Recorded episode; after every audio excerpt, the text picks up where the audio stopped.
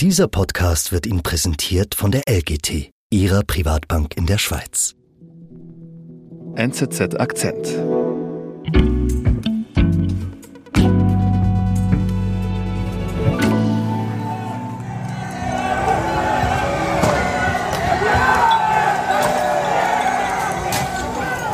Niklaus, was wir uns hier gerade anschauen, das sind Videos aus Dublin in Irland von Ende November, als glaube, man kann schon sagen, als eigentlich die Innenstadt dort gebrannt hat. Was ist denn da passiert? Ja, da haben sich wirklich im Zentrum Dublins auf der größten und wichtigsten Haupteinkaufsstraße äh, rund 500 rechte, rechtsextreme Demonstranten, aber auch sehr viele Mitläufer dort eingefunden. Es kam zu ganz üblen Straßenschlachten mit der Polizei. Läden wurden geplündert, Polizeiautos und Trams in Brand gesteckt und es dauerte also wirklich mehrere Stunden, bis die Ordnungshüter die Lage am späten Abend dann wieder unter Kontrolle bringen konnten.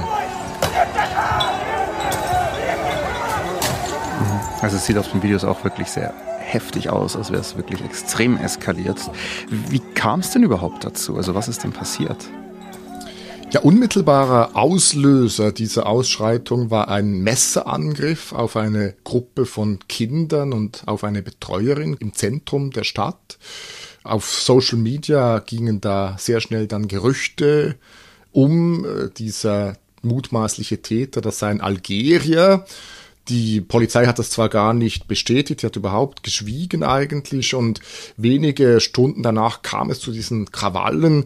Da haben äh, Rechtsextreme und Verschwörungstheoretiker haben dann im Internet dazu aufgerufen, mobilisiert und am nächsten Tag steht dann Ministerpräsident Leo Varadkar vor die Kameras. You know, I'm very concerned about the uh, rise of the far right and indeed the rise of racism in Ireland. Und der sagt, das ist nicht ihr Land, was da am Vorabend im Zentrum von Dublin geschehen ist. The scenes that we've seen in recent days and recent weeks really aren't acceptable and it's not the Irish way. Und er hat recht, solche rechten Krawalle gibt es in Irland normalerweise nicht und eine solche Stimmung gegen Migranten ist auch sehr außergewöhnlich. Und weil es so außergewöhnlich ist, reist unser Korrespondent Niklaus Nussblicker von London nach Dublin, um herauszufinden, warum es dort momentan so brodelt. Ich bin Sebastian Panholzer. Niklaus, wo bist du denn als erstes in Dublin hin? Als erstes bin ich in die Innenstadt gegangen, zur O'Connell Street, wo eben diese Krawalle so schlimm gewütet hatten. Man sah da teilweise schon noch äh, gewisse Läden, die mit Holz verbarrikadiert waren, weil eben die Fenster eingeschlagen waren. Und ich habe dort dann auch Ranjit getroffen. It's fine. No, no. I mean, you're in the middle of work, of course. It's uh, it's fine.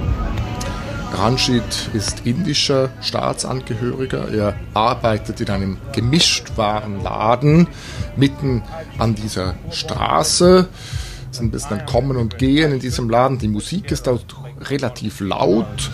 It was crazy. So that day, like there were four people on the shop. So around 5:50. Und äh, Ranjit erzählt mir dann, dass er eben an diesem Abend anwesend war im Laden. Er ist der Verkäufer, er studiert auch Betriebsökonomie, aber er arbeitet eben Teilzeit in diesem Laden und erzählt mir da, was an diesem Abend genau geschehen ist. outside. So we went outside and saw there was a mob, like so many people. Mhm. Und ist ihm irgendwas passiert an dem Abend? Also er hatte dann, äh, als sich das so zuzuspitzen begann, hat er natürlich auch Angst gekriegt. Er war dort mit äh, zwei Mitarbeitern. Es gab auch Kunden im Laden, die gesagt haben, können wir hier im Laden bleiben? Die Situation auf der Straße ist so gefährlich. Er hat dann die Rollladen runtergelassen, sich sozusagen verbarrikadiert in diesem Laden. Stundenlang haben sie dort ausharren müssen. So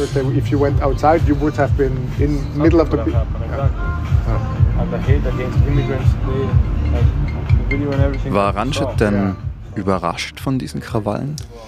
Ja, er war nicht ganz so überrascht. Er hat gesagt, die Stimmung sei in der Innenstadt schon lange eigentlich aggressiv. Es gibt immer wieder offenbar Gewalt, teilweise auch Messerstechereien. Und man hat schon auch den Eindruck, dass er eine Fremdenfeindlichkeit wahrnimmt, dass er einen Rassismus wahrnimmt. Woran merkt er das? Er merkt das beispielsweise bei den Kunden, die in seinen Laden kommen und das sind Leute, vielfach auch Jugendliche, teilweise Teenager aus der irischen Unterschicht, die da in den Laden kommen, teilweise in Gruppen, dann alle Waren aus den Regalen reißen, Diebstähle begehen und er sagt, diese Gruppe von Leuten, die waren beteiligt an diesen Krawallen.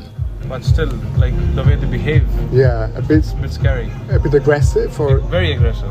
Yeah. They are aggressive all the time. Also ja. eben, es, es, es hat schon irgendwie auch eine Stimmung gegen Migranten dort in Dublin, die du jetzt durch Ranjit merkst. Ja, äh, es ist nicht ganz so eindeutig, dass man sagen kann, das waren alles jetzt Rechtsextreme, die an diesen Krawallen beteiligt waren. Es gibt sicherlich eben viele Mitläufer, viele Jugendliche, die vielleicht eher an den Markenartikeln, die sie plündern konnten, interessiert waren, als an Ideologie. Aber ähm, man kann schon feststellen, und das sagen auch viele Irinnen und Iren, mit denen ich gesprochen habe, dass diese Krawalle als Ausdruck einer zunehmend kritischeren Stimmung gegenüber der Zuwanderung gedeutet werden. Und das ist eine neue Entwicklung für Irland. Irland gilt als migrationsfreundliches Land.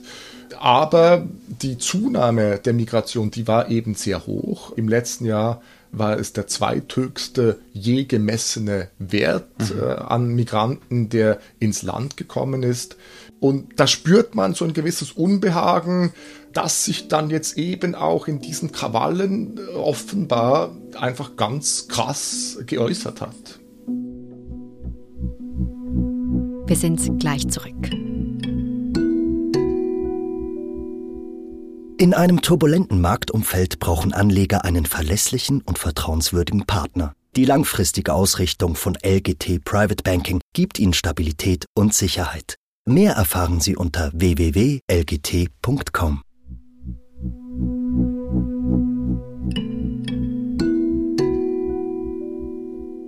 Du merkst beim Besuch bei Ranjit schon durchaus, es gibt irgendwie eine Stimmung gegen Migranten, auch wenn das jetzt nicht so eindeutig zu sagen ist, meinst du. Wo bist du denn danach hin? Ich bin dann in die North Inner City gefahren. Das ist eigentlich ein Quartier, das gleich angrenzt an die Innenstadt und die dortige Einkaufsmeile. Und dieses Quartier, das ist das Viertel der einstigen Hafenarbeiter, hat schon lange nicht einen sehr guten Ruf. Es gibt auch diese Trennung in Dublin, der ärmere Norden und der reichere Süden. Und eben in dieser North Inner City, da gibt es auch sehr viele Sozialsiedlungen, es gibt soziale Spannungen. Es ist auch eben der Ort, wo diese weiße irische einheimische Unterschicht auch zu Hause ist. That zone. und bin in den Jugendtreff Belvedere Youth Club gefahren zum Jugendarbeiter Jonathan Dowling.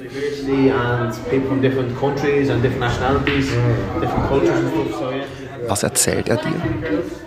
Ja, Jonathan, der kommt selber aus diesem Quartier, aus der North Inner City. Er war auch ein bisschen auf der schiefen Bahn, erzählt er mir. Als Zehnjähriger sozusagen war er da auch schon involviert in Gangkriminalität. To the local convenience stores and I was stealing. I was going out to different suburbs and I was going into people's. Er erzählt da auch eben von diesem Umfeld, in dem er aufgewachsen ist, wo eben die, die meisten seiner Freunde nicht intakte Familien hatten, wo eben viel Armut herrschte, Drogenprobleme, Alkoholismus, Arbeitslosigkeit, dass auch eben die Polizei dann teilweise gar nicht in diese Gegenden gekommen ist. Oh, okay. ähm, und er sagt dann, er hat trotzdem die Kurve gekriegt. Er hat sich dann eben ausbilden lassen als Jugendarbeiter und er sagt, dass die Situation heute, also rund 20 Jahre später, in diesem Quartier eigentlich noch schlimmer sei als damals. Yeah, no, I, I would believe that they're in worse conditions than me. If I grew up um, in this society today, the same way as I grew up when I grew up, I wouldn't be sitting here talking to you. I would have gotten caught into that. Okay, und wie meint er das?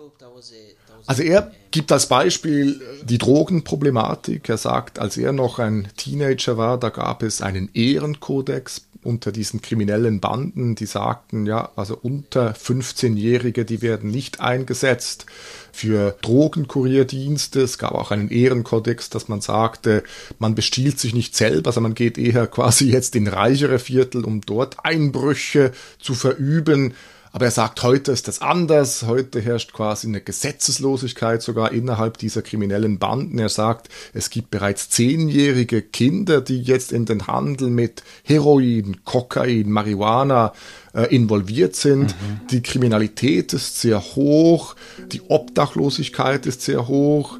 Es gibt gravierende Probleme an, de, an den Schulen offenbar. Also das ist ein Kommen und Gehen von Lehrkräften, die völlig überfordert sind mit diesen problematischen Jugendlichen. And with a lot of poverty that taps into a lot of young people not having a lot to do within the area, you know. Und die Einheimischen dort, mit denen man spricht, die sagen mir auch, ja, es herrscht so ein Gefühl, der Resignation fast ein bisschen vor, aber auch ein Gefühl der Benachteiligung und dass sich niemand wirklich um die Probleme in diesem Quartier kümmert. Okay, Niklas, aber für mich hört sich das jetzt schon eher danach an, dass es nicht unbedingt ein Problem mit Migration ist, sondern eher ein strukturelles Problem. Ich habe auch den Eindruck, es geht weniger jetzt um kulturelle Konflikte als grundsätzlich so ein bisschen um Engpässe bei der Infrastruktur. Also es gibt eine riesige Wohnungsnot beispielsweise in, in, in Dublin und daneben auch ein bisschen das Gefühl vieler unterprivilegierter Einheimischen, dass sich niemand wirklich um sie kümmert, mhm. während man eben eine Rekordzahl jetzt von Ukrainern im Land hat und denen auch äh, kostenlose Unterkunft zur Verfügung stellt die, diese Gegensätze sind auch sehr offensichtlich in dieser Stadt. Also man kann da innerhalb wenigen Minuten von der Sozialsiedlung dann in dieses Tech- und Bankenviertel kommen. Und es scheint mir, dass dort in dieser auch sozialen Ungleichheit eigentlich der Ursprung des Problems liegt. Mhm. Aber also sieht die Regierung denn diese Probleme, die du jetzt auch vorhin alle aufgezählt hast, sieht die Regierung die nicht? Ja, das wollte ich äh, auch wissen und habe mich da bemüht um einen Termin beim Minister für Integration und Jugend, bei Roderick O'Gorman. Der gehört der Grünen Partei an, der mich dann auch empfangen hat im, im Parlamentsgebäude. So, das Ireland have kind of a right wing or kind of a right wing extremist problem that nobody really noticed mm. before? Well, look, I, I, suppose just to put it in context, we had two really shocking events last Der. Integrationsminister, der sagt natürlich, man kann die Migration jetzt nicht einfach als Problem bezeichnen. Er weist zu Recht natürlich darauf hin, dass die Migration auch zum Wirtschaftswachstum beiträgt. The government is doing a whole range of issues in terms of housing, social housing. This is housing for people. er sagt auch, die Regierung habe ein großes Programm jetzt lanciert, um mehr Häuser zu bauen. Das trifft zu. Es kommt natürlich einfach ein wenig spät, weil man jetzt, also in den letzten, eigentlich seit der Finanzkrise, äh, fast keine Häuser gebaut hat. Mhm. Aber insgesamt herrscht schon so ein bisschen der Eindruck vor, dass er das Gefühl hat, die Lage ist nicht so schlimm, wie das vielleicht gewisse Leute darstellen. I can see, I can see progress, I can see a, a solution. Und ich hatte auch das Gefühl jetzt mit Blick auf diese North Inner City, auf das Quartier dort, auf die Jugendlichen dort, dass er zwar von ganz vielen Initiativen spricht, äh, Jugendinitiativen, Projekten hier und dort, aber dass so wie eine, eine Gesamtstrategie eigentlich fehlt, um dieses seit Jahrzehnten benachteiligte Quartier mitten in der irischen Hauptstadt endlich aus dieser Misere zu befreien. Anfangs hast du ja gesagt, so eine Stimmung, so, solche rechten Krawalle gegen Migranten, das ist eher außergewöhnlich für, für Irland, für Dublin. Hast du jetzt nach deinem Besuch dort das Gefühl, dass die Stimmung vielleicht dort gerade kippen könnte? Ja, es gibt Anzeichen dafür. Ich glaube, diese Krawalle, die waren nur die Spitze des Eisbergs. Es war auch interessant, dass jetzt vor kurzem eine Umfrage erschienen ist, die sagt, es würden 28 Prozent der Irinnen und Iren eine stark migrationskritische Partei wählen. Ich habe auch den Eindruck, dass seit der Pandemie der soziale Zusammenhalt gelitten hat. Das sieht man eben ganz besonders auch im Quartier North Inner City und dass eben in einem solchen Klima dann auch rechtsextreme, sage ich jetzt mal Rattenfänger, dann auch irgendwie äh, Zulauf erhalten oder dann auch eben Stimmung machen können gegen Ausländer und die strukturellen Probleme, die ich in dieser Innenstadt von Dublin angetroffen habe, die haben mich überrascht, die sind mhm. sehr groß und ich habe den Eindruck, dass das ein soziales Pulverfass ist, das wieder einmal zur Explosion gelangen könnte, leider.